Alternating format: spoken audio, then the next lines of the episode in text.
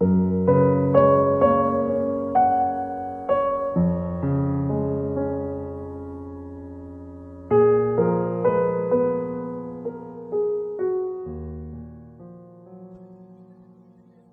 是你的树洞，也是你的枕边人。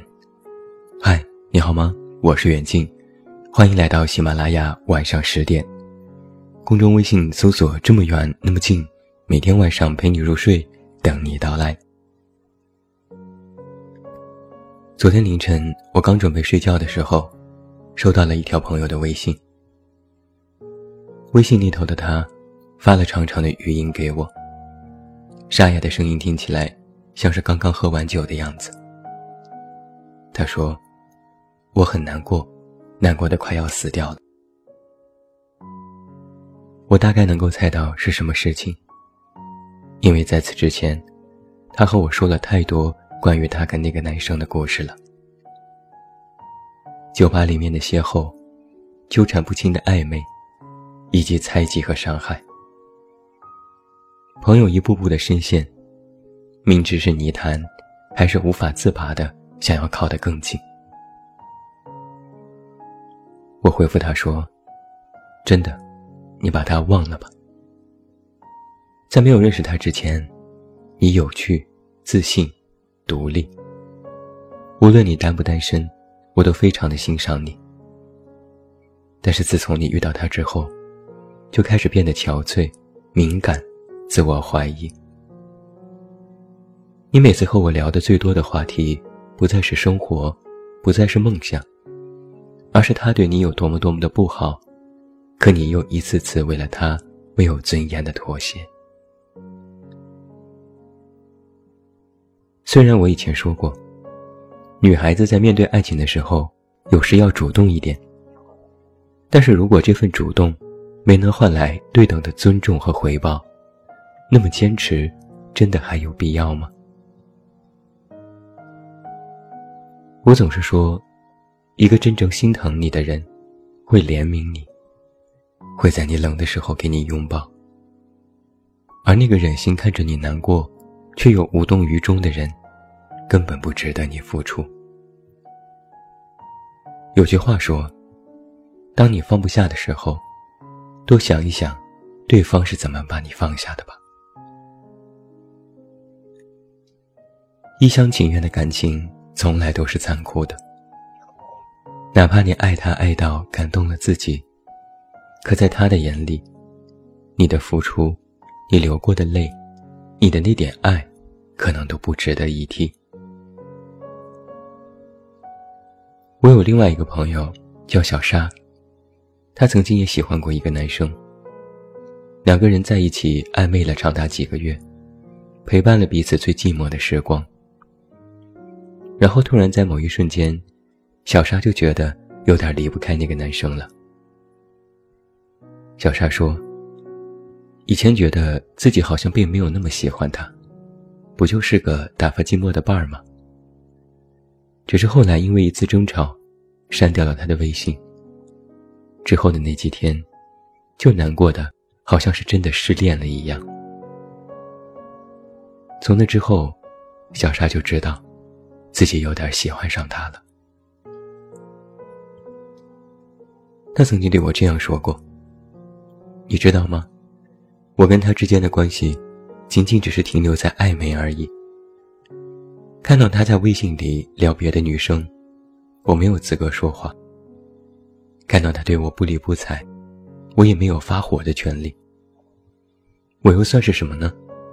不过是一个微信的陌生人而已。”只是恰好，彼此在某个时间都孤单寂寞，聊了几句，打发了时间。可是那个人总是恰到好处的给你吃糖，让你心存幻想，让你忍不住的为他付出。而自己，就像是一个神经病患者，微信加了删，删了加，加了又删，后来就会因为他的冷漠而崩溃。又因为他的一两句温柔甜蜜的话破涕为笑。也许喜欢一个人，就是从卑微开始的吧。死皮赖脸的叫他陪你，对你温柔，但是你知道吗？在一个不爱你的人眼里，你就像是一个总是招惹他麻烦的傻子，不如早一点赶快远离。不知道你们是不是和我一样，在微信当中，曾有一个无法打扰的人。他是你爱过、留恋过，更舍不得去删除的人。但是你最清楚的知道，你和他之间没有可能了。为此，我曾经在朋友圈说过这样的一段话。我说：“对于那些不可能的人，你唯有把他删了。”才能真正的重新开始。你留着他的微信，看到他过得比你好，你会难过；看到他过得不好，你还是会难过。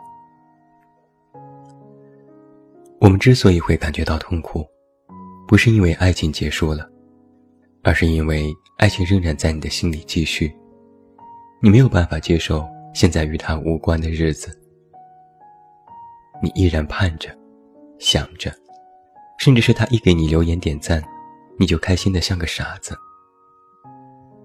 但是你要知道，有些东西注定是回不去的。就算他回头多看了你一眼，也不代表什么。生活不会停下前进的脚步，而徒增的暧昧和纠缠，只是不必要的烦恼和痛苦罢了。